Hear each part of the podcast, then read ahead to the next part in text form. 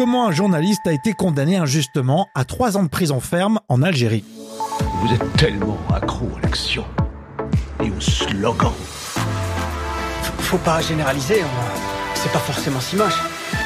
Soit on se prête au jeu, soit on prend la porte.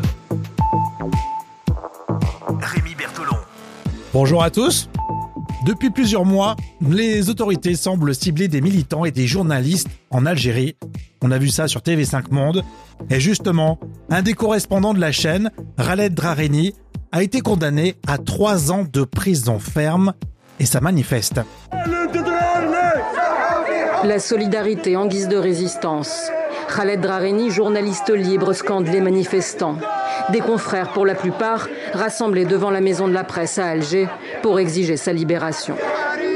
Et parmi tous ces confrères qui manifestent, il y a le journaliste Amar Belouchet. Sa place n'est pas en prison, sa place est dans la rédaction de son, de son site, sa place est avec ses journalistes. Il est, intolérable qu'il reste encore en prison aujourd'hui. Alors qu'est-ce que la justice algérienne reproche à Khaled Drarani Pour incitation à attroupement non armé et atteinte à l'Union nationale. Il est devenu un symbole de la liberté d'expression en Algérie, une liberté toujours plus menacée. Alors en France, on n'en parle pas énormément, c'est pour ça qu'on s'en fait l'écho dans le podcast, d'autant que c'est pas le seul journaliste algérien concerné. Des journalistes, des blogueurs et les figures du mouvement de contestation, le Irak, qui est parvenu à déchoir le président Bouteflika. Depuis des mois, les arrestations se multiplient. Il a été condamné donc à trois ans de prison, Khaled Drareni. Il va passer en appel dans deux semaines. Le replay de ce reportage sur TV5 Monde.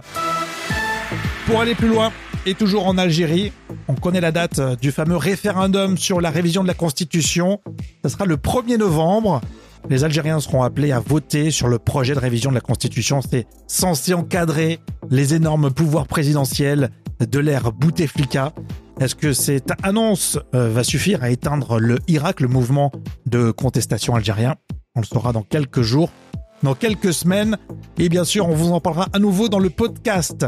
Au lever du soleil, l'info en brief, c'est sur vos assistants vocaux.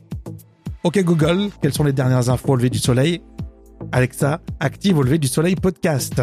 Dans l'épisode précédent, on parlait de cette handicapée qui n'a pas pu rentrer avec son chien d'assistance dans un commerce. Écoutez. Et puis bien sûr, on vous souhaite une belle journée.